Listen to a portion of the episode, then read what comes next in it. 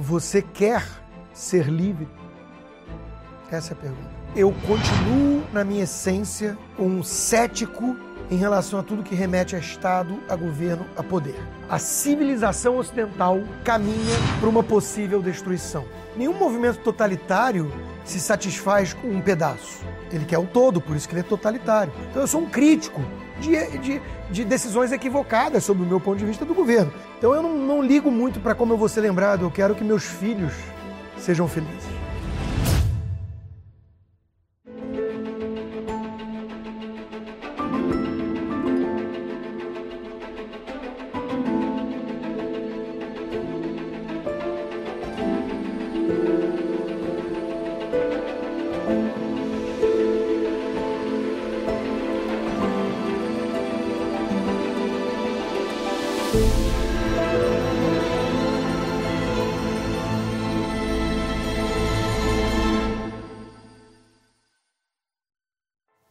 Seja bem-vindo a mais um episódio do programa Contraponto. Eu sou Bruno Magalhães e antes de apresentar o nosso convidado, eu quero lembrar a você que começou hoje a Black Friday antecipada da Brasil Paralelo.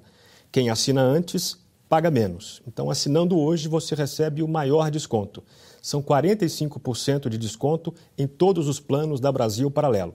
Mas veja, amanhã o desconto será menor. Então, garanta o seu desconto maior ainda hoje.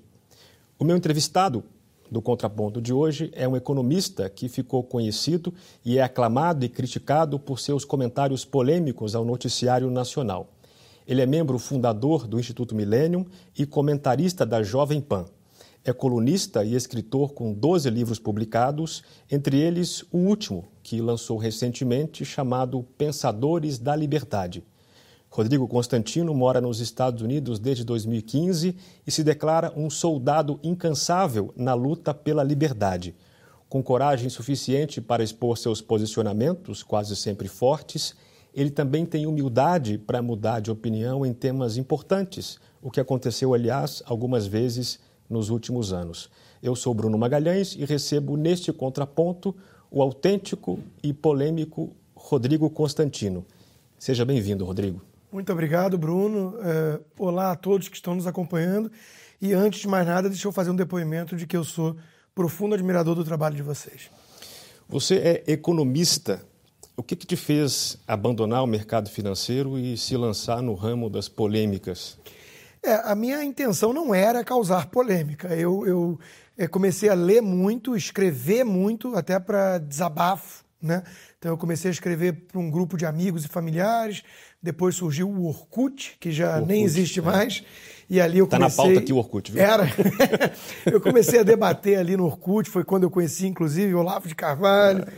E, e, ali é, eu, eu comecei a perceber que eu tinha muito interesse em não só debater, como expressar essas minhas ideias que já eram liberais, né? E, e, e num país que não tinha muito apreço por elas. Então eu comecei a ficar muito dividido. Né? O meu tempo é, era voltado para o mercado financeiro, que era a minha função, meu trabalho, mas a vocação que eu começava a perceber que me chamava e o que realmente me motivava era escrever. E aí comecei até a fazer palestras. E aí eu comecei a, a ir por um caminho duplo, né? até a hora que eu percebi que tinha que fazer uma opção. Não dava para levar as duas coisas. E aí eu optei sair do mercado financeiro mesmo sem arrependimentos. Né? Até hoje, olho, foi um período muito rico da minha vida, é, mas eu não tenho a menor dúvida de que eu tomei a decisão certa, porque o que eu realmente gosto e sinto, que é uma espécie de chamado, é tentar divulgar né, as ideias que eu tenho convicção, que eu acredito e que eu acho que fariam e podem fazer do Brasil um país melhor. No seu livro Confissões de um Ex-Libertário, você se propôs a como você mesmo disse, a salvar o liberalismo dos liberais modernos. É, qual é o pecado desses liberais modernos que você está tentando é, se livrar? Né? Você diz é. ex-libertário, quer dizer que você cometeu esses pecados aí. Sim, sim. São alguns, são alguns, Bruno. É, um deles, por exemplo, é a arrogância, aquilo que o Hayek, é, o austríaco, o economista austríaco Hayek, chamaria de arrogância fatal é, colocar a razão com R maiúsculo num certo pedestal e com base em abstratos é, você construir, você parir toda uma, uma ideologia, uma visão de mundo, né? É, supostamente perfeita, que vai suplantar tudo aquilo que existe e que é imperfeito. Então eu, eu detecto isso, por exemplo, em alguns grupos, até mesmo seitas, assim, mais libertárias, né? Uma coisa de que vira ali um, um movimento revolucionário arrogante, né? Então essa arrogância da razão foi uma das coisas que eu percebi. E aí, junto com isso, esse fervor revolucionário. Né? Eu brinco no início desse livro que a, a, a, idade, né, a maturidade, quero crer que seja maturidade, mas a idade, assim com é, a minha filha chegando numa idade mais adolescente, porque eu fui pai muito cedo, com 25 anos, hoje em dia isso é mais raro. É, isso permitiu que eu enxergasse é, o entorno e o perigo de você simplesmente ignorar tradições, é, valores morais disseminados na sociedade que são fundamentos, que são pilares para a sustentação das liberdades individuais que eu sempre defendi com, com muito afinco. Né? Então eu percebi que para ter esse resultado mesmo das liberdades individuais era preciso levar em conta é, todo um arcabouço institucional e moral de costumes que não necessariamente a gente consegue apreender 100% com base na razão. Né? Então, realmente, assim, eu, eu, me tornei uma pessoa mais humilde. É, eu, eu olhei em volta e falei assim, não, é, deixa eu baixar um pouquinho a bola né, e entender que, é, como o próprio Newton dizia, né, é, se eu enxerguei longe é porque eu subi no ombro de gigantes. Então, vamos, vamos reconhecer que o legado civilizacional que a gente herdou é, tem um propósito e que a gente não pode simplesmente falar assim, não, estava todo mundo errado antes e vamos fazer tábula rasa do passado. Então foi mais ou menos por aí. E, e eu comecei a ver também alguns libertários, alguns colegas libertários, levando certas bandeiras do individualismo, talvez longe demais.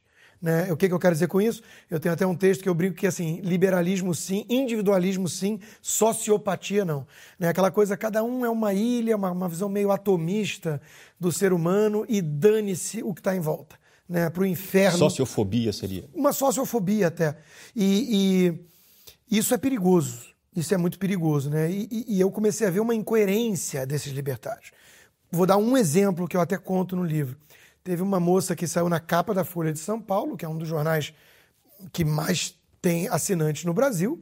Ela tinha o, o olho tatuado de vermelho na parte branca, ela tinha é, devil, né, demônio, tatuado na, na, testa e um, acho que um soco inglês implantado de silicone na mão, uma coisa assim. Era realmente uma, uma certa aberração. Né? E eu comentei nos meus canais que, na minha, na minha opinião, aquela menina estava sofrendo muito, ela era uma pessoa perturbada, né, desorientada, que precisava de ajuda.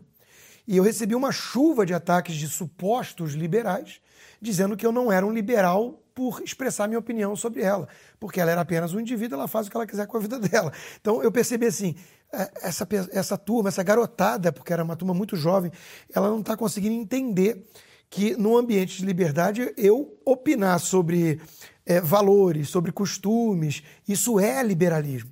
E, e, querer cercear a minha liberdade de opinião, porque afinal de contas eu preciso aceitar, tolerar e respeitar qualquer coisa que seja, eles chamarem isso de liberdade é que está equivocado.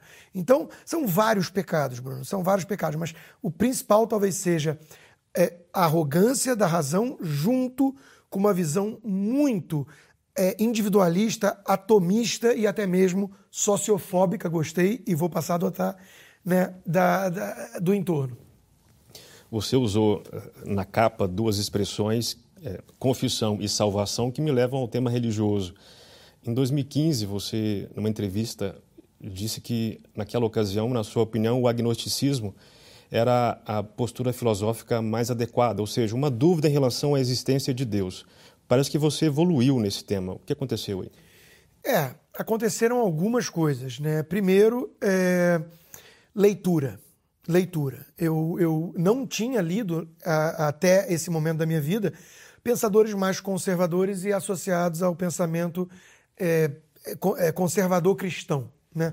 Então eu fui ler C.S. Lewis, eu fui ler Chesterton, eu fui ler autores que abriram muito o meu horizonte, o meu campo de visão acerca desse assunto delicado e difícil. Né?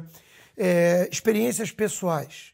Né? Não, não me sinto tão confortável em entrar em muitos detalhes, mas eu sou casado há muitos anos, tenho uma filha, como eu disse, é, desde os 25 anos de idade fui pai. E a minha esposa, ela tem uma, uma condição, né, um, uma, um, um diagnóstico mesmo psicológico que é, justamente após as duas é, gravidez que ela, que ela teve, até fica difícil falar o plural de gravidez, eu até não gravidezes, sei. É, São gravidezes. É estranho, mas é. É muito estranho essa palavra. mas após as duas vezes que ela é, deu à luz é, meu, meu, minha filha e meu filho, ela teve problemas, né? Ela, ela realmente teve. E nessa última vez foi muito pesado, né? E, e, e ali eu comecei a perceber o seguinte: sem esse, esse pé mais firme no chão, porque a mente está voltada para coisas mais elevadas, né? mais espirituais, o chão se abre e você fica sem realmente sem sustentação. Então, essa experiência pessoal, eu já vinha nessa transição, mas essa experiência para mim foi muito tocante e, e, me, e me certificou de que é, é, faz muita diferença você entender que você não controla, e aí volta, né? Remete àquela história da arrogância da razão. Que você não está no controle de tudo, que tem coisas que é, o destino prega peças, que são as contingências do destino, e que se você reconhecer com maior humildade né?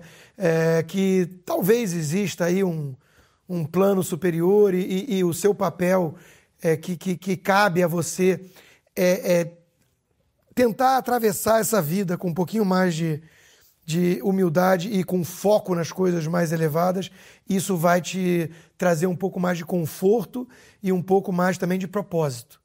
E que sem isso, né, resta o quê? Resta uma visão mais materialista, mais imediatista, mais efêmera e que nesses momentos mais é, complicados da vida, né, é, muitas pessoas talvez saiam pela tangente.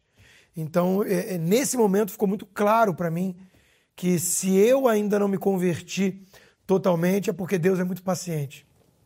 Você já encontrou um porto seguro nesse tema ou o seu barco está navegando ainda? O barco está navegando, né? É... Acabei de brincar que Deus é paciente, porque é... eu acho que e, e, os, olha os nomes que eu mencionei, né? O, o C.S. Lewis, o Chesterton, Chesterton, nenhum deles foi numa colocação muito primitiva, mas nenhum deles foi um carola desde o começo da vida.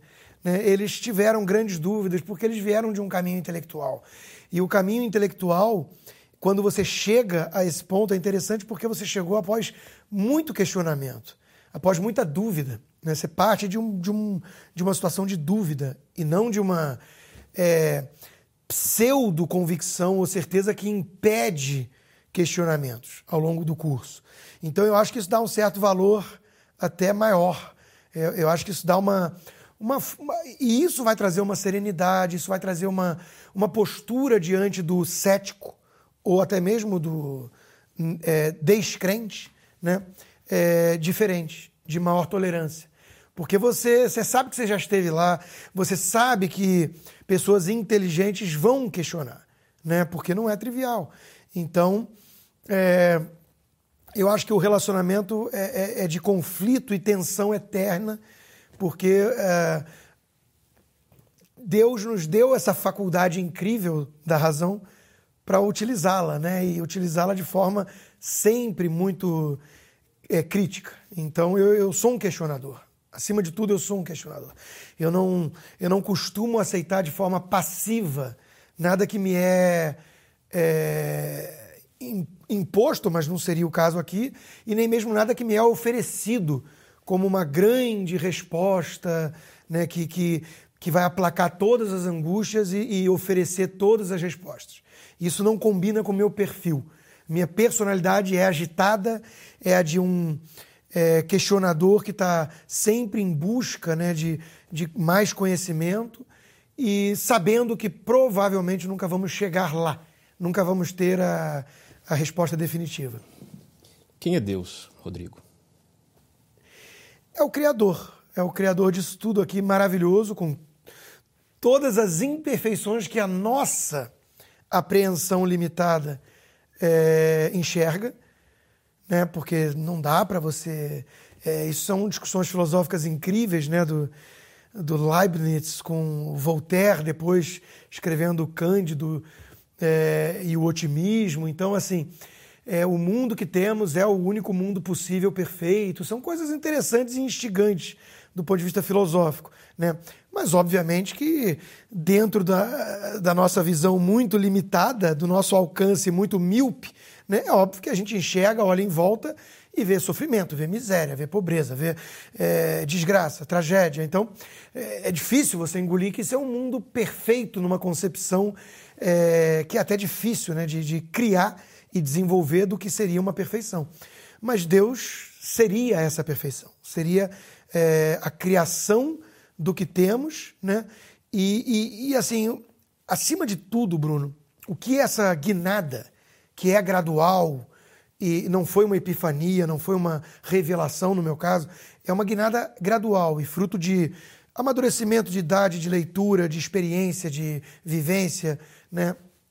É, acima de tudo, se eu tivesse que colocar em uma palavra para você, assim, o que, que isso me trouxe? E talvez isso defina melhor o que eu entendo por Deus. Gratidão. Gratidão. Essa é a palavra. Né? Todo dia, hoje em dia, toda noite, quando eu me deito para dormir, eu rezo de forma muito breve, é, agradecendo. Acima de tudo, agradecendo. Gratidão. Você acha que o aborto deve continuar sendo crime no Código Penal? Acho. Acho. É, é muito é muito estranho uh, o discurso de meu corpo, minhas regras que as feministas fazem. Primeiro, porque é incoerente. Né? A gente viu agora nessa pandemia um exemplo perfeito disso. Né? As mesmas pessoas é, que defendem isso vacina, acham que você tem que ter o passaporte vacinal e a obrigação de colocar uma substância é, experimental que seja né, no corpo. Então é incoerente. Além disso, né, é, o, o, o bebê em formação ele não foi feito sozinho. Né? Então, meu corpo, minhas regras, vale para você cortar o cabelo da forma que você quiser, para você fazer a dieta que você achar mais adequada para o seu perfil, não para você é, interromper uh, uma vida que já está ali na sua plenitude, em termos de todos os códigos genéticos, tudo que, tudo que será já está ali. Basta você não interromper o processo. Né? Então, é, é, muito estranho você falar meu corpo, minhas regras, quando você está ignorando que existe um outro corpo ali. Né? Então, é, e, e, aí depois tem outras incoerências. Né? A mulher quer ter o, o direito de tomar uma decisão sozinha em relação ao aborto e depois o homem é responsável pela paternidade, do ponto de vista jurídico mesmo pensão e tudo mais. Então é estranho isso, né? Se ele é responsável porque justamente ele, ele fez junto, então ele deveria ser coautor de uma decisão dessas. Então não é meu corpo, minhas regras. Agora, acima de tudo, nesse assunto, o que mais me, me chama atenção, me incomoda, e, e, e é o que eu mais tento levar para o debate, nem é criminalizar ou não o aborto, nada nessa natureza, não. Eu não tenho uma postura dessas de que é, eu vejo em muitos conservadores é, de maior intransigência do tipo qualquer outra pauta cai num segundo plano e é irrelevante perto dessa. Se a pessoa defende o direito do aborto, ela já é minha inimiga porque ela está querendo assassinar bebezinhos. Né? Eu entendo a pessoa enxergar dessa forma, né? mas ao mesmo tempo, por eu já ter, já ter estado lá e, e, e entender que Claro que há uma diferença, até mesmo estética que seja, né? e isso impacta a, questão emo, emotiva. É diferente você pegar um bebezinho que você está vendo e está chorando e tudo, e meter uma bala nele, né? E, e, e colocá-lo é, é, com uma injeção letal, e você, com três meses, dois meses de gravidez, você fazer um procedimento ali que, que vai interromper o, o procedimento do, do feto se tornar um, um bebê. Eu, eu entendo que são coisas diferentes, mas a principal bandeira minha nesse assunto é lutar contra a banalização do aborto. Para mim, isso é uma coisa demoníaca. Né? Porque, de novo, a pessoa que, por algum erro, né, a, num, num, relacionamento que, obviamente, não é o relacionamento que ela pretende para a vida, aconteceu dela engravidar, eu entendo que isso é um dilema. Eu entendo que ela vai ter muito sofrimento já na largada. Né? Porque ela vai tomar uma decisão muito difícil se ela tiver 17, 16, 15 anos de idade. Ela estava só namorando ou nem isso, né? A gente vai ter que falar de valores para que isso não aconteça, mas aconteceu. Então nós temos uma situação, né? Essa pessoa vai ter uh, uma dificuldade na vida. Não, é, eu, eu, não banalizo a decisão dela virar e falar, não, isso aí tem que, tem que ter o filho e pronto, como se fosse uma coisa, a, a coisa mais fácil do mundo tomar essa decisão. Eu entendo o, o, o dilema disso.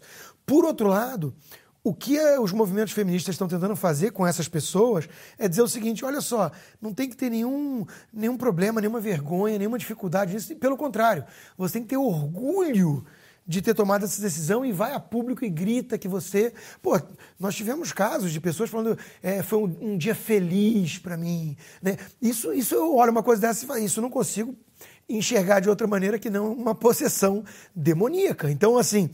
É, tá bom, vamos debater a delicadeza dessa situação, mas a banalização de uma coisa grave, dessa gravidade, isso para mim é monstruoso. Monstruoso, porque eu conheço pessoas que, que fizeram e eu sei que se você não perdeu totalmente a sua humanidade, eu sei que isso tem consequências. Eu sei que isso, é, isso vai voltar para assombrar essa pessoa. Você interrompeu uma vida seu filho ou sua filha estariam hoje no mundo, e isso tem consequências, você tratar dessa maneira, né? Então essas feministas, para mim, elas estão indo num caminho de desumanização né, da, da, da espécie humana. E isso, para mim, é muito assustador. Muito. Você mora há seis anos nos Estados Unidos, na Flórida, né?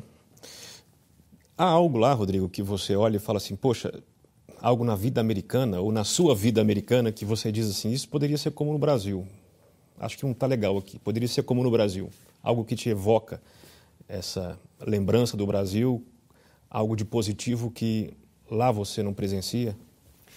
Cada vez mais, e isso eu falo com muita tristeza, os Estados Unidos da América se tornam um país mais latinizado, mais parecido com os países é, da América Latina.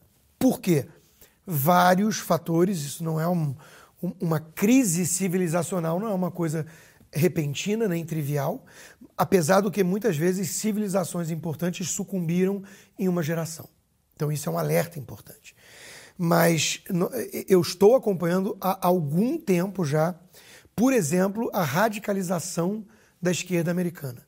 O Partido Democrata tem dentro dele um PSDB, que é uma social-democracia mais moderada, e tem dentro dele o PSOL, né? Então, hoje em dia você vê bandeiras dentro da, da esquerda mainstream, que está no poder, que, que está no comando da nação hoje, né? bandeiras que não são é, diferentes, não dá para distingui-las do que a gente vê na boca de petistas, na boca de gente do PSOL. A ideologia de gênero, o, o, socialismo, o socialismo, a igualdade de resultados. Né? É, e isso está enfraquecendo os pilares da, da América. E aí tem outros fatores, fatores tecnológicos, materialistas, o próprio sucesso que planta as sementes, às vezes, do fracasso. Uh, Roma, né, um, um, o grande Império Romano, ele também caiu em decadência após muito sucesso, muito sucesso material. E, e isso gerou é, negligência, isso gerou, o Adam Smith já alertava para esses perigos no, no, nos estudos do iluminismo escocês, o é, o, o, é, uma elite muito materialista, desapegada, desprovida de valores, de pilares mais sólidos é, em termos morais. Né? Tudo isso está ajudando é, os Estados Unidos a, a, a, espremer a sua classe média e, e uma, uma sociedade não resiste muito tempo de forma livre e democrática sem uma classe média sólida e independente. Independente financeiramente mesmo é, o, as elites, muitas vezes, é isso que a gente está vendo, né? Cidadão do mundo. É um título que o Obama tem orgulho. O Obama disse: a América é excepcional, assim como todos os países são excepcionais. O que, na mesma hora, me remeteu a uma frase. É, é interessante puxar Chesterton e puxar também Os Incríveis. Mas vamos lá. Né? Os Incríveis tem uma frase do. Quando eles estão impedidos de demonstrar os seus poderes como heróis, né? que o flecha que corre não pode vencer as corridas na escola e a mãe vira e fala: Mas fica tranquilo porque todos são especiais. E ele olha para ela e fala: Mas se todos são especiais, ninguém é especial. Né? Então, a, a própria é, obliteração e deturpação de certos conceitos. Né? Excepcional, todos são excepcionais. Não, me desculpa, mas o conceito de excepcionalidade é excludente. Alguém é excepcional porque ele se destaca perante a média. Todos são exclusivos. É, isso, não faz sentido, é, é, ilógico. E aí vem outro perigo, porque a escola de Frankfurt ela, e, e a revolução cultural desde a década de 60, ela conseguiu ir, ir minando né, certas é, concepções lógicas. Né? Então, por exemplo, vou dar um exemplo muito atual. Né? A verdade não existe. Quem somos nós para constatarmos que existe uma verdade? E o mesmo cara que lança essa semente do, do cinismo, né, ele hoje em dia é o maior defensor do combate às fake news. Aí você olha e fala assim: opa, calma aí, não entendi. Você diz que a verdade não existe, cada um tem a sua verdade, é um hipersubjetivismo. E ao mesmo tempo você diz que temos que combater as fake news, que seriam mentiras. Eu não consegui ligar é, Lé com Cré, né? A, a, a, conclusão não se segue da premissa, né? Há um non-sector aí. Então, é, nós estamos mergulhando o mundo ocidental num mar de ansiedade, de excesso de materialismo, de uma elite é, é, é, desapegada do patriotismo. Né? Tem muitos e muitos livros sendo escritos sobre assuntos que são correlatos, que conversam entre si sobre esse mesmo grande tema. O, o, denominador comum de vários livros, como Bowling Alone, que é jogando boliche sozinho, o, o Coming Apart, que é o do Charles Murray, que a sociedade está cada vez mais é, é, apartada entre uma elite que fala uma língua e um povo que fala outra. Né? É, The Dying Citizen, do historiador militar é, Victor Davis Hanson, da Califórnia. E eu poderia continuar citando, mencionando, mencionando. São vários livros cujo denominador comum é a, a civilização ocidental caminha né, para uma possível destruição, como a conhecemos. Né? E isso tem consequências imprevisíveis. Tá, mas a minha pergunta ela, é, ela ia mais no, mais no dia a dia, mais é, no eu, cotidiano, não, assim. Eu concordo é, que, eu, é. que eu fiz uma digressão longa e, e, fui longe aqui. No dia a dia é o seguinte, Bruno, acima de tudo, aquilo que talvez, eu comecei por aí por isso, aquilo que talvez esteja se perdendo, por isso que eu falei da latinização. Os Estados Unidos da América é uma sociedade da, de confiança para usar o termo de um livro famoso de um diplomata francês, Alain Périfitet. Né? É, é uma sociedade de confiança. O que isso quer dizer? Isso quer dizer que parte da premissa da boa-fé. O meu vizinho não quer é, tirar proveito de alguma inocência minha. Ele não é um, um oportunista, ele não é um malandro. Enquanto que o problema do Rio de Janeiro em particular e do Brasil em geral, porque eu enxergo o meu querido Rio de Janeiro como uma espécie de Brasil turbinado nesse aspecto, em termos de jeitinho. Eu escrevi um livro do Brasileiro é Otário, né, que já pegou um ano de Estados Unidos e tem um capítulo com essas comparações do dia a dia. Né? É, é, o Brasil é o, o, Rio de Janeiro é o Brasil ampli, ampliado em relação a isso, ao jeitinho. E eu sempre brinco que o, o problema do Rio é que tem otário é, é, é malandro demais para otário de menos. Né? Então, assim, num lugar onde todo mundo se acha esperto, é, você vai criar como resultado uma sociedade de otários. Né? Onde você vai ter um custo de transação muito alta para assinar um contrato, para fechar um acordo, você vai precisar de um calhamaço de burocracia e um exército de advogados, enquanto que em países onde você tem mais essa confiança, tudo é mais fácil, a qualidade de vida é melhor, a, os negócios fluem mais. Então eu dou um exemplo assim muito banal para ilustrar só o que eu estou dizendo. A minha esposa, no supermercado, ela estava numa fila daquelas de, de, cortar frios e tudo, e a pessoa olhou é, para um sujeito e falou, é, olhou para minha esposa e falou assim, você, e ela olhou e falou assim, não, não, ele, ele chegou antes, né? ele estava antes na fila. E, ou não, foi o contrário, agora eu troquei tudo, foi trocar. O, o sujeito olhou para a pessoa e falou assim, você. Aí ele olhou e falou assim, não, ela chegou antes, para minha mulher. E a minha mulher olhou para ele e disse assim, obrigado e ele não conseguiu entender o agradecimento. Ele olhou para ela e falou, mas obrigado por quê? Ela, não, por falar, não, mas você não chegou antes? Ele ficou na dúvida se ele estava equivocado. Se ele tinha cedido lugar para é. ela. Ele falou, mas você não chegou antes? Ela, não, cheguei. Então, assim, ele, ele, só constatou o fato. É aquela coisa que o próprio Roberto da Mata já tinha trazido, né? E ele escreveu muito sobre essa coisa do jeitinho. A, a grande distinção, que eu acho que resume bem isso. Nos Estados Unidos, se você pega alguém furando uma fila ou fazendo algo, algum tipo de mal feito dessa natureza, a reação é: ei, quem você pensa que é? O que está trazendo como conotação a ideia de igualdade de todos perante as leis, as regras do jogo. No Brasil, se isso acontece, o sujeito responde assim: Você sabe com quem está falando?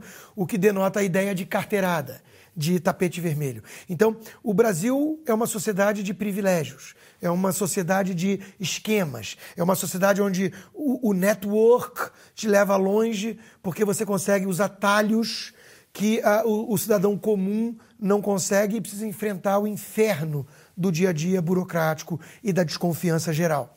Enquanto que nos Estados Unidos, a princípio, e você sente isso no dia a dia, né? É, é, é o sujeito mais rico do mundo, o, o, o, sujeito mais poderoso é Bill, é o, é o, o Philip. Né? Não, não tem o título de nobreza, não tem aquela arrogância de uma elite é, como tem na Europa e isso impressionou muito o, o Tocqueville. No Democracia da América, ele fala disso e fala também das associações voluntárias, dessa coisa também de não depender tanto do Estado para as coisas. Então você percebe também isso no dia a dia. Você percebe que as pessoas prezam mais a autonomia. E por isso eu comecei na minha digressão. Isso está ameaçado. Isso está em xeque. Há um crescimento muito grande da dependência hoje em relação ao Estado, de um, um welfare state agigantado que tem consequências morais, que tem efeitos nocivos para esse tecido social que está se perdendo. Não é só uma questão econômica. E aí eu volto à minha primeira resposta lá dos pecados dos liberais. Tem muito liberal economicista ao extremo.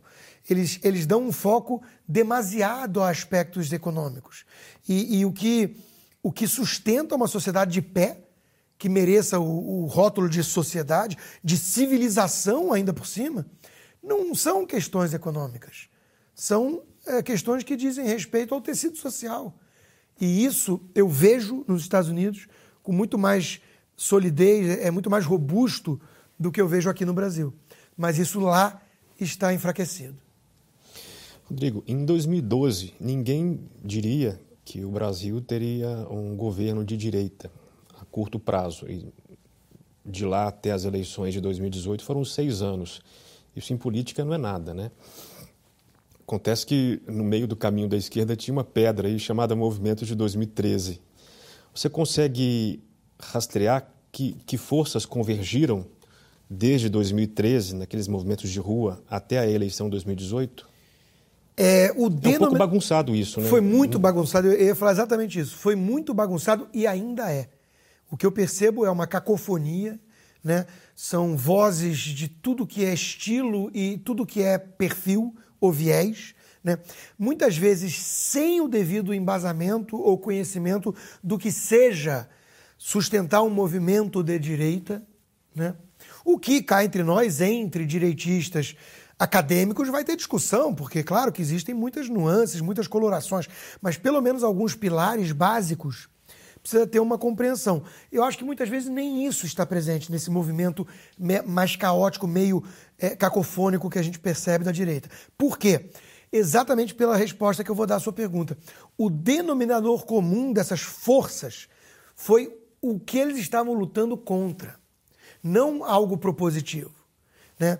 Então, a ideia era o seguinte: depois de 14 anos de PT no poder, com a destruição que isso representou em termos de economia, em termos de valores morais, em termos do tecido social, em termos da democracia, houve uma união de forças que visava basicamente a eliminar, extirpar, retirar essa quadrilha socialista do poder.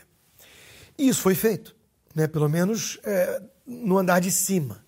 Né? O, o Brasil começou é, o movimento de direita é, a, a, chegar ao poder pela cereja do bolo, sem ter as bases. Isso foi até uma analogia, se eu não me engano, feita primeiro pelo Olavo de Carvalho. E, e é verdade, é verdade. Quando Bolsonaro vence a eleição, né, é, muita gente ali virou e falou: a direita venceu. E aí você começou a se dar conta, nesses mais de dois anos de poder, que a coisa não é bem assim, que o buraco é muito mais embaixo. Né?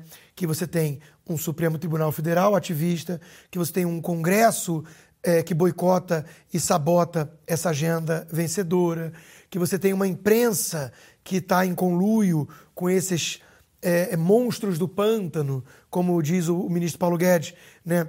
É, para tentar impedir essas mudanças e, e manter o status quo ante, aquilo que existia antes desse despertar. Então, hoje nós estamos batendo cabeça ainda porque é, chegaram ao poder, entre aspas, pela vitória do Bolsonaro e depois olharam é, um, um para os outros e, e agora? O que nós queremos? Né? Então tem uma agenda que não é uma agenda de consenso.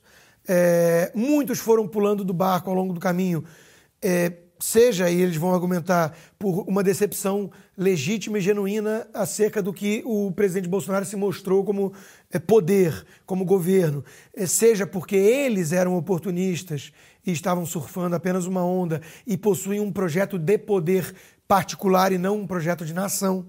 Eu, obviamente, tenho uma inclinação muito maior a interpretar que é o, a, segunda, a segunda opção. Quando eu penso em é, Partido Novo, quando eu penso em MBL, quando eu penso em movimentos assim, Joyce Hasselman, né, eu, eu identifico oportunismo e projeto de poder. Eu não vejo ali um compromisso com a nação. Né? Quem tem um compromisso com o Brasil é, e quer endireitar o Brasil, né, é, eu acho que aí vai ter toda uma abertura para debater acertos e erros, enxergar virtudes ou defeitos do governo, mas que vai ser uma postura muito diferente dessa que esses grupos que eu mencionei tá adotando, estão adotando, que é uma postura de demonizar o governo, de dizer que é a pior coisa que aconteceu no Brasil e até mesmo querer, de alguma forma, a volta do PT. Né? Então, isso, para mim, desqualifica o interlocutor como alguém que fala em nome da direita. Agora, dentro dessa direita, é, tem sim ainda espaço para muitas divergências, e digo mais, é saudável que tenha, porque, de novo, o que nos uniu foi o inimigo, foi o que a gente estava combatendo. E agora a gente vai ter que acertar ponteiros aqui, parar arestas. Vai ter que. É, não, eu, eu sou mais libertário, é, eu sou mais liberal clássico, eu sou mais conservador. É, dentro da política eu enxergo que o caminho tem que ser mais assim, e o outro vai, ter dizer, vai dizer que tem que ser mais assado. Isso é do jogo. Você acha que a dificuldade hoje de se criar uma terceira via no Brasil, o que se chama terceira via, indica que nós estamos caminhando para o modelo americano ou não tem nada a ver? Eu, eu acho que essa polarização ela, ela é uma tendência mundial.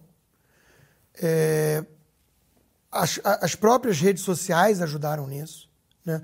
Há um recrudescimento do tribalismo no mundo, porque tudo passou a ser politizado e as redes sociais deram voz a, a, a vários indivíduos que se enxergaram como pertencentes a algum tipo de grupo, algum tipo de tribo, e, e os debates muitas vezes deram lugar a, a esse clima de, de, rede social que tem mais a ver com torcida de futebol.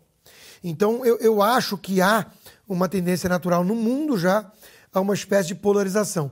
Dito isso, eu não consigo deixar de achar irônico que toda essa narrativa de polarização vem justamente quando a direita experimenta uma ascensão ainda que caótica, como acabamos de falar. Então, quando o jogo era jogado dentro da família esquerdista apenas, ainda que houvesse ali uma estratégia das tesouras para chamar, por exemplo, PSDB de direita, né? Quando havia essas brigas internas da esquerda, aí era democracia, aí era pluralismo, porque tinha os 50 tons de vermelho. Quando surge pela primeira vez alguma coisa realmente mais à direita, que não tem vergonha de se reconhecer como tal e de defender bandeiras, por exemplo, conservadoras no costume, sendo que é uma nação que tem um viés mais conservador, na minha visão, em relação a isso. Não tinha representantes. A maioria silenciosa no Brasil era órfã, politicamente falando. E hoje está tendo é, é, é, essa, essa oportunidade, essa chance né, de é, comprar essas brigas políticas com é, indivíduos ou partidos, porque ainda há uma ausência de é, partidos que representem melhor essas bandeiras. Né? Tanto é verdade que Jair Bolsonaro não tem sequer partido ainda. Né? Então, é, é, hoje é muito mais personalista, porque é, ainda não caminhamos para essas divisões que a gente vê nos Estados Unidos, que você menciona, ou mesmo na Europa, onde existe um partido mais associado a bandeiras progressistas, que eu não gosto do termo, mas que eles usam, ou partidos mais associados a ideias conservadoras. Isso não existe no Brasil. Existe toda uma sopa de letrinhas, muito mais fisiológicas do que qualquer coisa, que estão se adaptando a essa nova realidade. Existe uma demanda reprimida. Aí você vê alguém como Roberto Jefferson vestindo um figurino de um conservador. Mas aí você olha e fala assim: não, eu sei quem você é, eu sei o que você fez no verão passado. Né? Então, é, isso é o quê? Isso é sinal de que políticos que são caixas de ressonância, né, é, percebendo que há uma, um vento apontando numa certa direção e tentando atender uma demanda. Isso é ótimo sinal para a direita. Eu vejo às vezes uma discussão: ah, é, você agora passou a ser defensor do Roberto Jefferson. Não, eu passei a achar ótimo que alguém como Roberto Jefferson precise é, se aproximar de alguém como eu, né, para tentar é, posar na foto ao meu lado dizendo que ele é um defensor das minhas ideias. É sinal que as minhas ideias estão crescendo. Né? É o contrário. É the other way around. Então, é, eu acho que essa polarização é uma tendência global. Acho que no Brasil tem a ver com a descoberta de que a maioria silenciosa é conservadora e de que havia um jogo sujo, principalmente jogado pela mídia, porque havia uma hegemonia da esquerda na imprensa. E, e eles eram os únicos. É, é, presentes ali na, na, nas narrativas. Né? Então havia uma, uma é, opinião pública, que não era uma opinião pública, era uma opinião publicada por é, meia dúzia de veículos, todos dominados por essa turma, que tem um pensamento que não, não é o mesmo da população. Então havia um desencontro, mas não havia quem desse voz a essa maioria insatisfeita. Hoje há. Então é inevitável que ocorra essa polarização.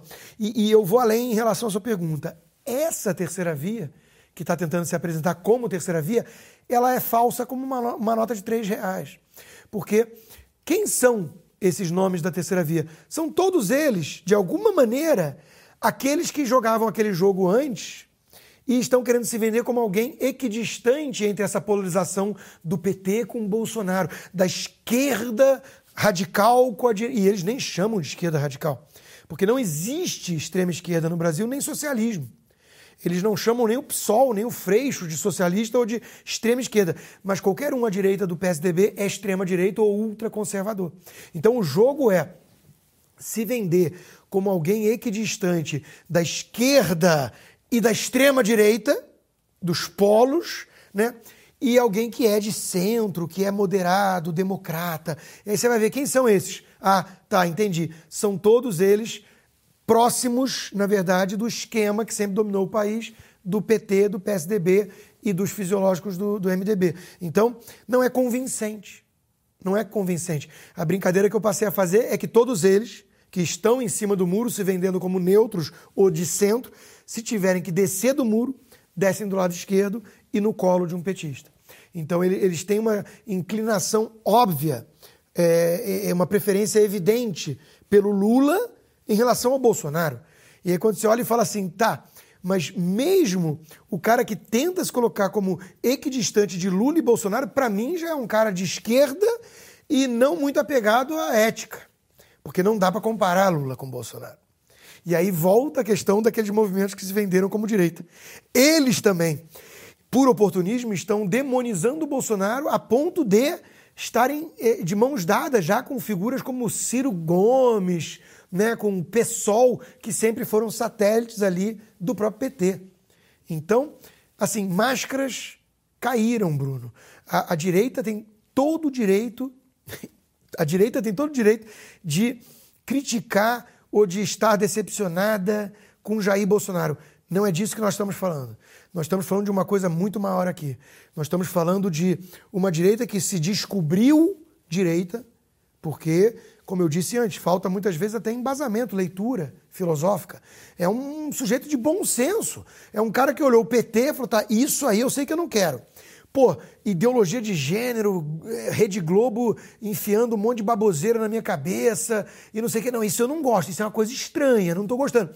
É, pô, querem tirar minhas armas. Não, isso não é justo, eu preciso me defender. Eu entendo o que é a vida no campo, olha a criminalidade no país. Não, não, isso não. Esse cara não sabe definir o conservadorismo. Mas ele é um conservador. Ele é um liberal. Então, esse sujeito ele não aceita esse discursinho de terceira via tucana. Não cola com ele, né? Não cola.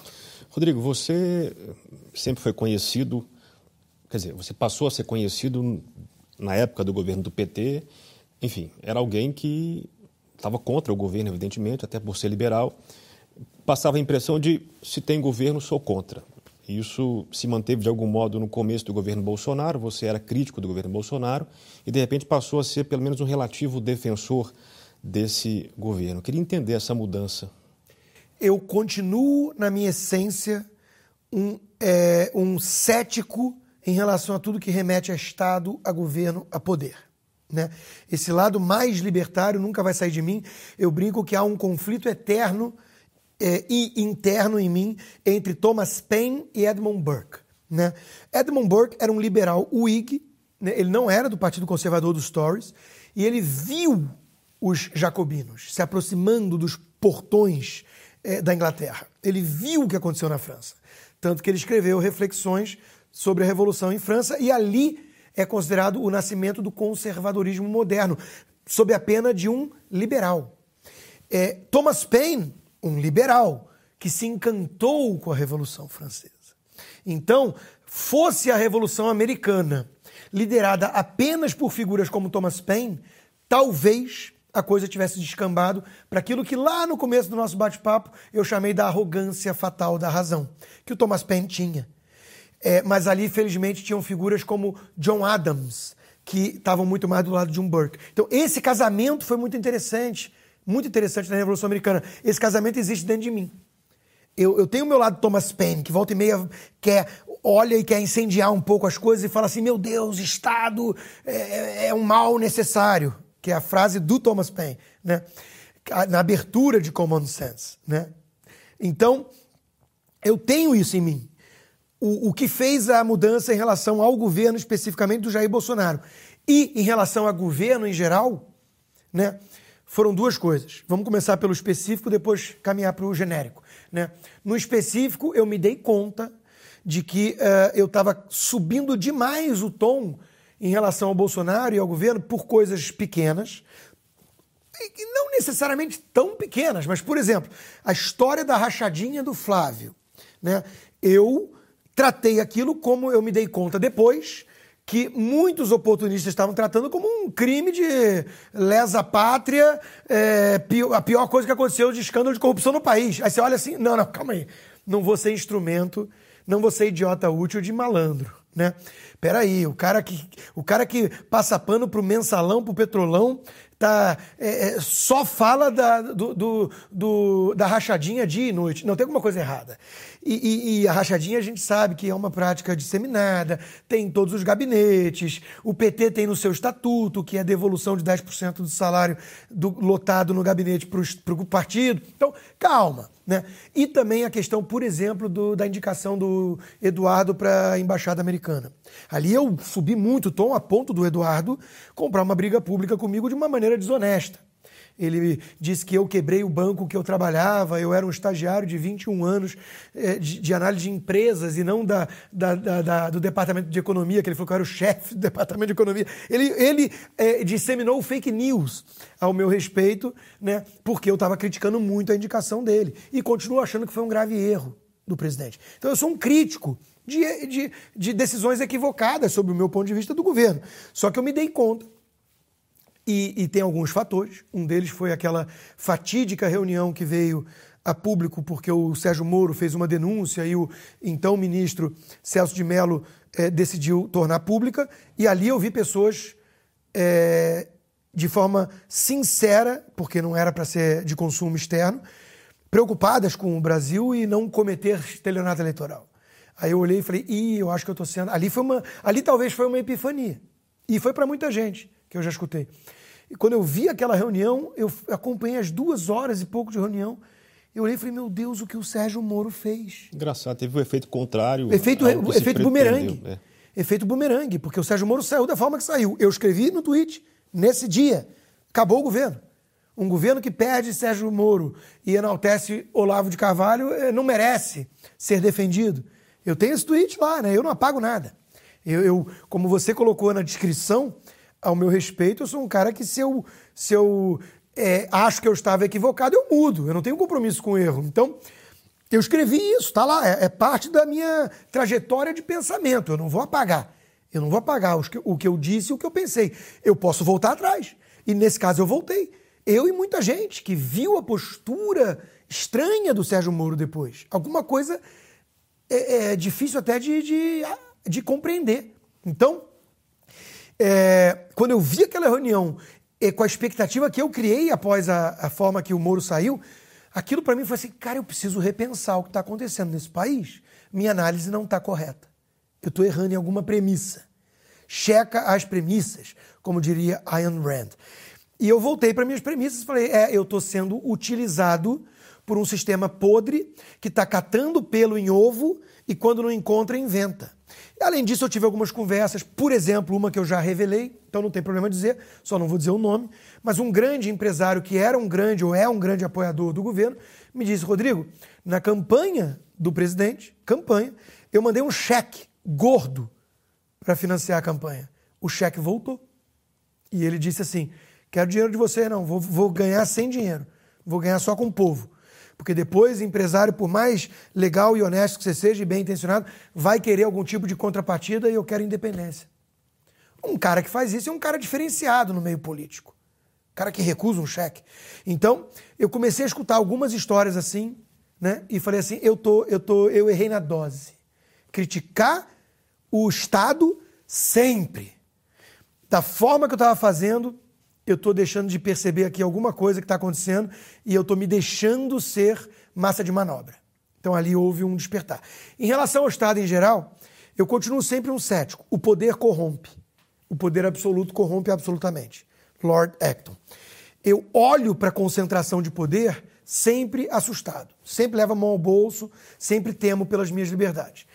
Mas eu deixei, como eu, eu revelei no, no Confissões de um Ex-Libertário, eu deixei de ser um utópico deixei de ser alguém ingênuo, romântico, que acredita em, em panaceias.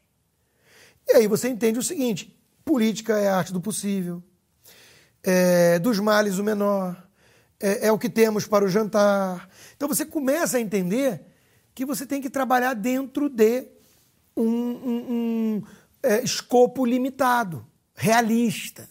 Realista.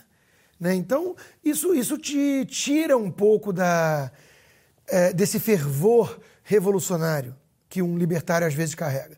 Né? Então, isso me trouxe uma moderação maior em relação às imperfeições do Estado. É, eu sou um reformista.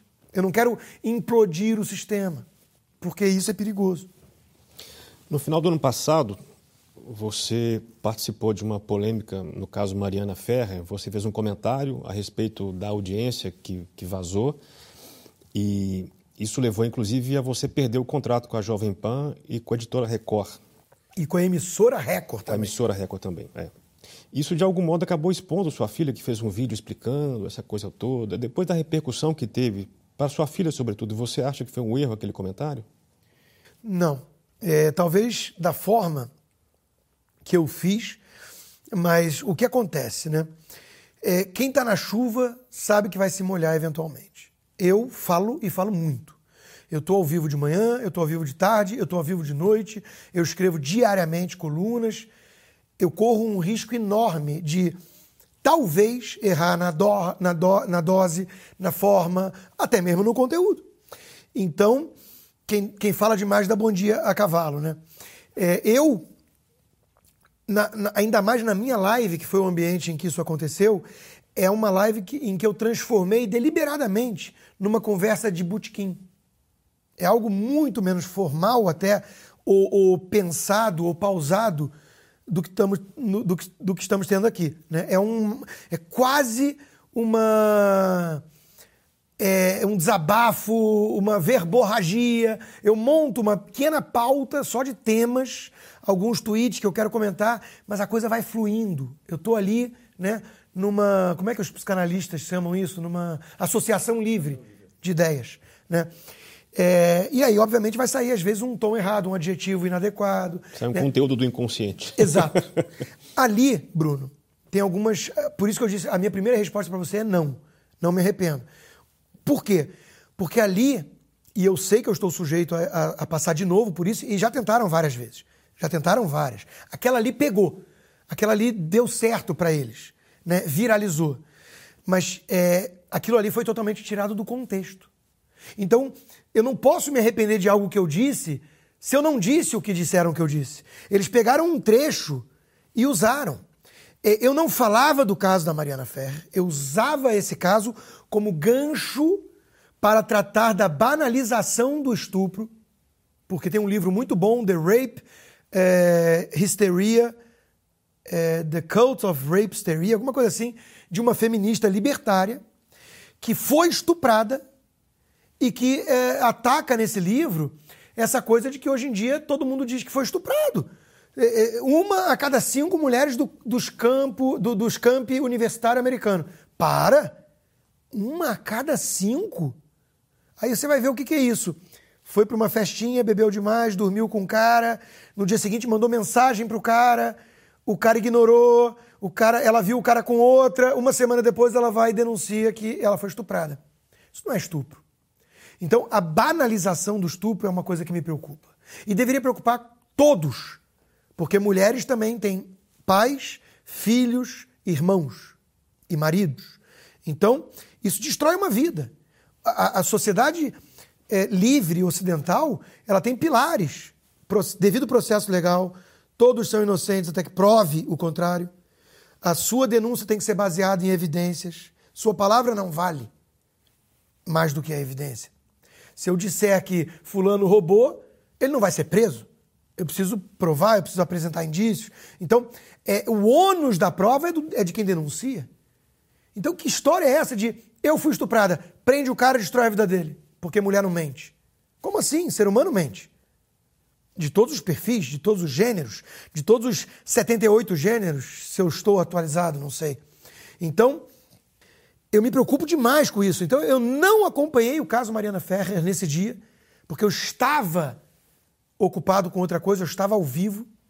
Eu não acompanhei a, o rebuliço nas redes sociais. Não sabia direito do que se tratava, mas entendi que era sobre a questão do tal estupro culposo, que foi o termo usado. Aí falei, tá, então na minha live eu vou incluir a história do é, da banalização do, do, estupro.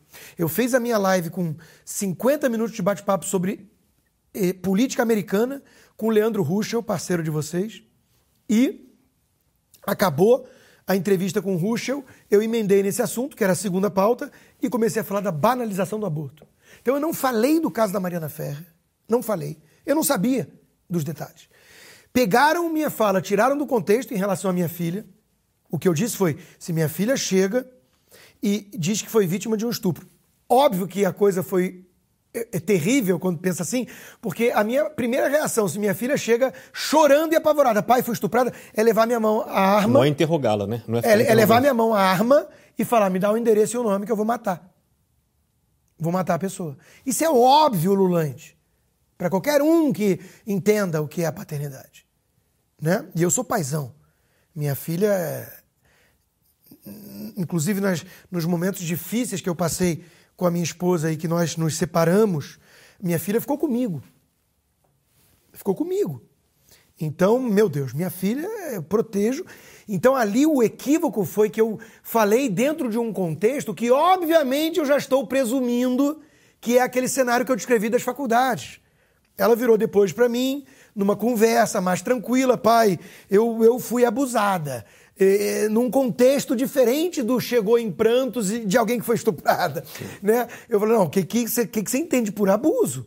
Né? Então, tiraram isso do contexto. E aí, Óbvio que repercutiu, né? É, Constantino diz que sua filha foi estuprada, vai defender o estuprador. Meu Deus do céu, né? O quão canalha tem que ser alguém para inverter a esse ponto isso.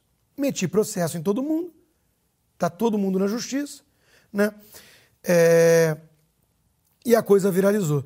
O caso Mariana Ferrer, que não era do que eu estava falando, acaba de sair há pouco tempo uma decisão inocentando o acusado. Por quê? Falta substância na denúncia. Nesse caso, você teve o contrato rompido com a Jovem Pan, segundo você mesmo disse, foi divulgado por pressão de patrocinadores. Essa é uma tática também usada pelo Sleeping Giant, né, de usar o, o dinheiro para tentar desmonetizar, quer dizer, usar a pressão para desmonetizar as pessoas que emitem opinião. É, isso parece indicar que os patrocinadores da imprensa é, querem pautá-lo, ou seja, querem dizer quem é que pode dar opinião e que opinião pode ser divulgada. Como liberal, isso não te incomoda, não? Muito, e a cultura do cancelamento hoje em dia é tema de inúmeros livros, né? Porque a coisa é muito preocupante e vai num crescente que vai acabar mal, vai acabar em, em, em guerra. Porque nenhum, nenhum movimento totalitário se satisfaz com um pedaço. Ele quer o todo, por isso que ele é totalitário. Né? E, e nenhum movimento totalitário foi desarmado com persuasão, porque eles querem o poder total para impor sua visão totalitária de mundo. Então, a cultura do cancelamento é um movimento totalitário. É, tanto que eles estão cancelando gente da, da, do próprio lado deles. Né? Tem um monte de gente de esquerda que é cancelada é, famosos, né? Pensa na, na, Scarlett Johansson. Ela foi lá no Me Too, no movimento feminista, é, fez discurso feminista e tudo. Aí quando ela foi contratada para fazer o papel trans num filme, ela foi cancelada porque isso era é, tirar o emprego de um trans, sendo que eu pensava que ator fazia justamente um personagem que ele não era. Senão você não precisa atuar. Né? Então já teve homem fazendo papel de mulher, já teve homem fazendo papel de gay, já teve mulher fazendo papel de. Enfim. Mas é um movimento que vai avançando de uma forma bizarra. E aí, eu não acho nem necessariamente que seja a empresa que é conivente. Há uma covardia? Claro que há. Mas eu consigo me colocar no, no pé da, da empresa. Né? É, ninguém quer chacais e hienas é, atiçando uh, seus seguidores né, para te tratar como carniça e falando: venham, que tem refeição hoje. Ninguém quer estar na boca do povo dessa maneira, pejorativa, depreciativa. Então, o cara quer evitar polêmicas, problemas. Ele está lá anunciando que ele quer se comunicar com o público, ele quer chegar lá no público. Aí, de repente, tem um bando de gente, você está no, no, no, no, no top trending do, das redes sociais, né? como alguém que financia um cara que faz apologia de aborto, ou de, de estupro, de aborto, tudo bem, esse vai estar com crédito. Né? É, então, ele, ele não quer comprar a briga. Por isso que a estratégia dos fascistoides, dos Sleeping Giants e companhia funciona. Ela é eficaz porque o, o lado de lá empresarial quer se livrar desse tipo de problema. Além disso, algumas empresas grandes adotaram uma visão de mundo ideológica, essa coisa do ESG, né, do Environment, Social Governance. Isso tem vários livros interessantes sobre isso. Passou a ser definido como woke capitalism, quer dizer, na falta de uma tradução melhor, o capitalismo progressista ou lacrador. Né? E isso está gerando consequências no mundo de negócios graves para começo de conversa, gera um custo extra muito grande. Imagina se você tem que contratar todas as minorias. Tem que contratar, tem que ter um negro, tem que ter um trans, tem que ter um gay, tem que ter um índio, tem que ter. É, isso para uma empresa grande ela absorve. Para uma empresa menor, ela quebra. Não é por acaso que o ISD é uma estratégia de empresas grandes que estão capitaneando isso. Então, tem toda uma questão mercadológica, toda uma questão ideológica, tudo misturado. Tudo misturado nesse, nesse jogo. E aí o departamento de marketing das empresas, esse sim, muitas vezes tem lá a moça, com todo o respeito de quem tem esse perfil e não pensa dessa forma, mas é raro, tem lá a moça do cabelo roxo, que eu brinco. A moça do cabelo roxo, ela é o pacote completo. Ela é uma feminista, vegana, identificada com a ideologia de gênero e blá blá blá. E ela recebe a demanda dos Sleeping Giants com muita satisfação. Então, há, há nesse aspecto, há um conluio. O, uma minoria barulhenta soa o apito na rede social. Os seguidores vêm, porque o Felipe Neto, porque a Anitta chamou. Aí os seguidores que vivem. Aderem a isso, né? Que, que, vivem de uma maneira que deve ser muito infeliz, porque você imagina a vida do sujeito que acorda pensando qual é a carniça do dia. Ele é um urubu, é um abutre, ele é um chacal, ele é uma hiena. Então, ele acorda pensando quem que está sendo cancelado hoje. É de uma pobreza de espírito ímpar. Né? Então, mas tem. Então, eles vão lá para Cracolândia, que é o Twitter, e, e seguem as ordens do, do líder. E aí a empresa, o departamento de marketing, leva a, a diretoria, leva ao CEO a informação. Estamos na boca do povo. Tem lá 400 pessoas fazendo barulho. E aí o CEO vira e fala: cancela. Então, a Gazeta do Povo teve 10 ou 11 anúncios cancelados. E me manteve. Nessa ocasião. Nessa ocasião. E me manteve. Porque são pessoas muito corretas e sérias que fizeram uma análise interna do que aconteceu e concluíram que eu estava sendo alvo de uma injustiça e, nas palavras do Guilherme, o dono da Gazeta, eu prefiro sofrer uma injustiça do que cometer uma. Então você continua. E bancou. E eu fiz uma grande campanha de novos assinantes para ela sobreviver. E deu muito certo. Porque nós temos a maioria silenciosa. Esse é um leitor de Platão, né? Exato. é, Rodrigo, na, na, época do Orkut, você teve certa polêmica com o professor Olavo de Carvalho, naquela época, eu me lembro que eu estava em alguns fóruns ali acompanhando, de curioso, e depois houve uma aproximação entre vocês dois. Me lembro também disso, não lembro o ano, mas houve uma aproximação seguida de um novo rompimento. Eu queria entender essa reaproximação. O que, é que aconteceu aí? É muito engraçado o relacionamento com o Olavo de Carvalho, porque é uma treta, para usar a palavra aí das redes sociais, conhecidíssima, porque vem desde o Orkut. É. Né? São duas figuras que são expoentes daquilo que se convencionou chamar o pensamento de direita no Brasil. É... E, e, e, de alguma maneira, ele exerceu influência no começo, porque quando eu era do mercado financeiro, naquele momento que eu já descrevi aqui, de que eu estava dividido, muito da minha leitura ali era, primeiro, a escola austríaca, que o Paulo Guedes me recomendou como meu chefe, e as colunas do site do Olavo, que eu adorava. Eu adorava. Mas parou aí. Eu, eu, li um livro do Olavo de Carvalho até hoje. Um livro. O Jardim das Aflições. Que eu não achei maravilhoso. Que eu não achei maravilhoso. Então, o Olavo não é o meu mentor intelectual. Ele está longe disso. Ele me influenciou como colunista, naqueles textos dele que eram muito interessantes e escreve muito bem e, e alertava para o Foro de São Paulo, para o PT, me ajudou muito nisso. Mas a minha formação intelectual tem outro caminho. Outro caminho. Milton Friedman, Ayn Rand, eu fui um objetivista. Né?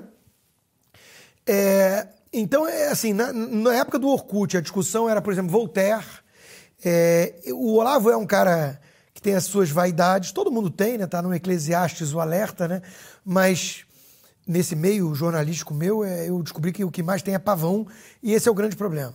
Né? Eu acho que, de novo, a gente volta àquela história de onde está, para onde está apontando sua bússola moral. E daí a importância de Deus, de um valor é, elevado, espiritual, de um norte.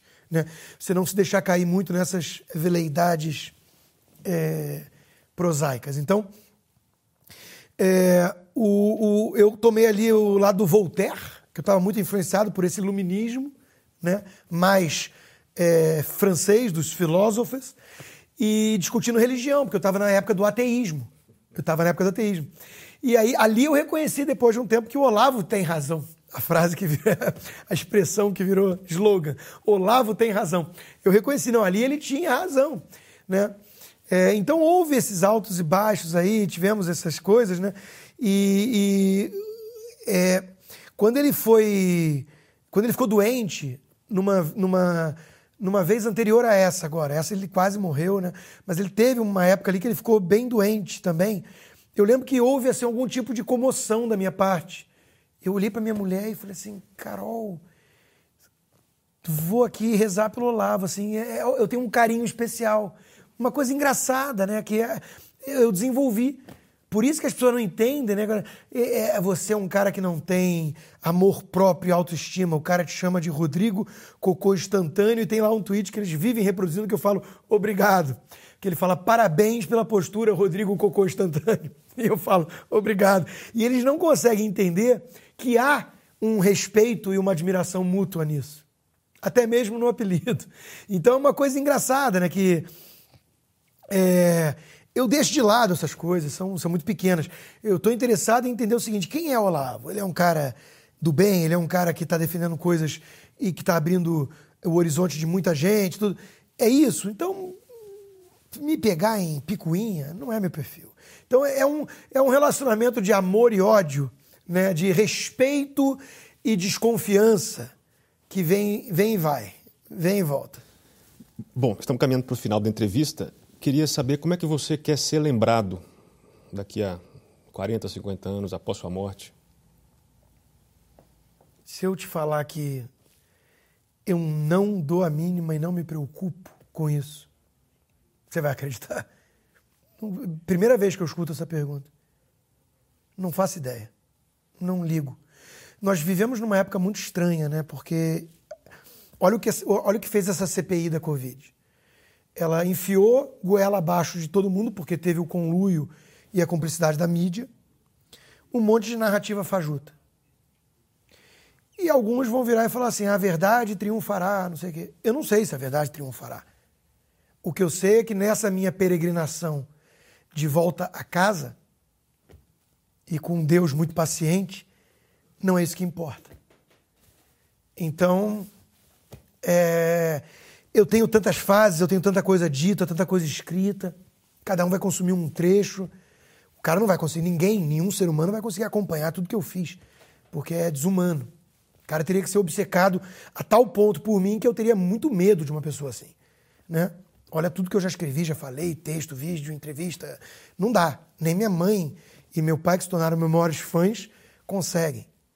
Então, ninguém vai ter essa plenitude do que é o Rodrigo foi o Rodrigo Constantino. Eu não ligo muito para isso, não, não ligo mesmo. Agora, tem uma coisa só que eu posso dizer em relação a isso que talvez seja curioso. A minha mulher, uma vez, que a gente andou ali numa fase mais apertada financeira, a minha mulher virou para mim e usou uma hipérbole, uma figura de linguagem muito forte e muito criativa, e eu dou todo o mérito a ela. E a mulher, às vezes, tem essa função também num relacionamento trazer você para a realidade quando você é idealista demais. Porque muita gente fala parabéns pela coragem, você é um herói, não sei o quê. Herói é o soldado que vai para o Afeganistão lutar contra terrorista. Herói é o policial que vive na Baixada Fluminense enfrentando crime. Herói é o jornalista de uma cidade pequena que denuncia o crime organizado naquela cidade. Comprar briga com Lula, isso não é muito heróico. Não vejo assim. Entendo o que querem dizer, não vou adotar uma falsa modéstia, entendo o que querem dizer. Eu compro brigas, eu me exponho a ponto de ter minha vida pessoal atacada, minha filha chorar. Tudo bem. Coragem nesse aspecto, é tudo bem. Mas não vejo como algo tão especial perto dos meus heróis, né? dos arquétipos, inclusive. Mas nessa ocasião, minha mulher virou para mim e falou assim: O que, que você quer? Porque a gente estava discutindo isso, falou, não, vamos ter que cortar algumas coisas. E já tava, né, já não estávamos fazendo coisas que a gente queria, algumas viagens. Isso foi no Brasil ou nos Estados lá, Unidos? Já lá. Já lá. Já lá. E ela vira para mim e fala assim: o que, que você quer? Você quer que um dia tenha uma estátua do Rodrigo Constantino no Brasil e sua mulher e os filhos estejam mendigando nessa estátua? Foi uma coisa muito criativa essa figura de linguagem que ela criou. Né? Eu falei, caramba, Carol, parece até que está faltando né, comida, calma, também não estamos assim, né? É, as discussões eram em outro nível, eram é, ambos fomos criados numa realidade e a gente estava discutindo as coisas que a gente estava tendo que abrir mão porque eu estava sendo cancelado, porque eu estava, né, é, tinha perdido é, a Veja na época e não sei o quê, estava tentando me reinventar e, enfim. Mas eu entendi o ponto dela e é um ponto até bastante conservador. Se parar a pensar. Ei, o, o idealista, família em primeiro lugar. Não é esse teu discurso? Você, vai lutar por uma abstração, de certa forma, por um ideal, e a sua família, é, de certa forma, em segundo plano? Esse é o recado. E, e olha que curioso, né? É um recado, é, é muito comum. Isso, eu, eu vi uma pesquisa fantástica de que brigas de vizinhança, por exemplo, a, a, a, possibilidade de apaziguamento vem muito mais dos homens. Por quê? Apesar de nós termos mais agressividade do ponto de vista evolutivo e tudo, porque o homem ele vai conseguir racionalizar mais essa coisa do tipo assim, não, são as diferenças ali. Mas calma. A mulher, muitas vezes, ela vai defender a, a, a prole, a família, de uma maneira que o homem, ele às vezes não, não, não apreende. Então, a, a, mulher vai. A gente vê esses filmes aí dos heróis, né? É, o cara tá lá, o policial, né? O máquina mortífera, né? Qual é o perfil desse típico herói, né? É um cara que está é, divorciado, mal consegue pagar a pensão do filho, é ou não é? Né? Esses policiais de filme americano é tudo assim, né? E o cara tá lá se metendo com o, o, o bandidão, né? Então, por quê? Porque ele foi, ele foi sendo tragado para essa para esse chamado. Ele foi comprando uma briga. É um senso de justiça que ele não consegue resistir. O cara viu um negócio. Outra coisa que eu vi o Pondé uma vez falando: filhos de famílias que abriram suas portas para judeus na época do Holocausto. Esses filhos tiveram issues, tiveram questões na frente, porque há uma reflexão do tipo assim: meu pai me colocou em perigo para salvar um estranho? Então, são coisas, são coisas interessantes que você para pensar, né? Você está comprando uma briga por uma causa, por um chamado, por um senso de justiça, para ajudar estranhos, que no limite é o ato heróico de você pular num trilho para salvar um, uma pessoa que está ali em perigo. No limite é isso que você está fazendo. E a sua família e a sua mulher está do outro lado, dizendo: Eu admiro muito, tenho muita admiração, profundo respeito por quem você é, pelo que você faz, e obviamente é, eu te amo em, em, boa parte por isso. Mas deixa eu lembrar a você que existe aqui né, o, o de carne e osso, o, o, a sua família. Então essa combinação é muito interessante para manter o pé no chão. Então eu não, não ligo muito para como eu vou ser lembrado, eu quero que meus filhos sejam felizes. Rodrigo, para terminar, queria que você deixasse uma questão, uma pergunta para quem está nos assistindo, uma pergunta provocativa que seja sobre um tema que você julga relevante. Uma pergunta que ainda não teve uma resposta clara e satisfatória do seu ponto de vista. Você quer ser livre? Essa é a pergunta. Porque isso traz consequências.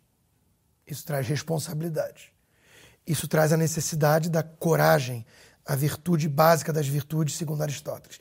Isso traz uh, você entender que em certas ocasiões você vai ter que abrir mão ou sacrificar outras coisas. Porque existe a possibilidade sempre de você ser um escravo feliz, entre aspas. Então, questiona isso. Você quer ser livre? Quer mesmo? Se a resposta for afirmativa, você vai ter que agir de uma certa maneira que muitos, infelizmente, não estão muito interessados. Porque a gente responde isso não é, não é no sopetão. Não é claro que eu quero. É na prática. É com a, são com as ações. Rodrigo, muito obrigado por seu tempo. Você é muito simpático. Bruno, muito obrigado. Espero Foi um que você prazer. volte morar no Brasil em breve e em São Paulo. E você que me acompanhou até aqui, muito obrigado pela sua presença. Lembrando que começou hoje a Black Friday antecipada da Brasil Paralelo. Quem assina antes paga menos. Então, assinando hoje, você recebe o maior desconto. São 45% de desconto em todos os planos da Brasil Paralelo. Então, se lembre, se você assinar amanhã, você ganha o desconto menor. Garanta o seu maior desconto assinando agora.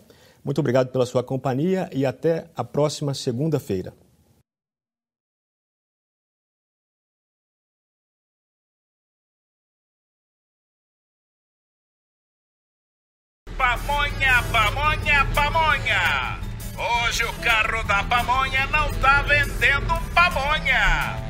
Está aqui para anunciar uma coisa muito melhor. É a Black Friday antecipada da Brasil Paralelo. E quanto antes você assinar, maior vai ser o seu desconto. Olha aí, aproveita, hein? Hoje é o último dia para você aproveitar e assinar com 45% de desconto. Pode vir que é coisa boa! Black Friday, aproveita! Pode chegar a freguesia, tem para toda a família, educação, entretenimento aqui para toda a família. Olha só, novidade, viu também? É só pegar usar o QR Code. Aproveita a vizinhança, tá bom é bom, mas ser membro da BP é muito melhor.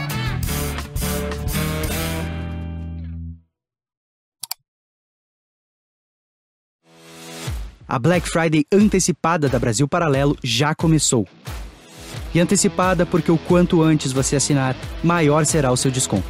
Então, se você quer ser membro da Brasil Paralelo no precinho, clique em Saiba Mais e garanta 45% de desconto. Faça isso agora e garanta a melhor promoção do dia antes que o preço aumente. Nós contamos com você e até breve.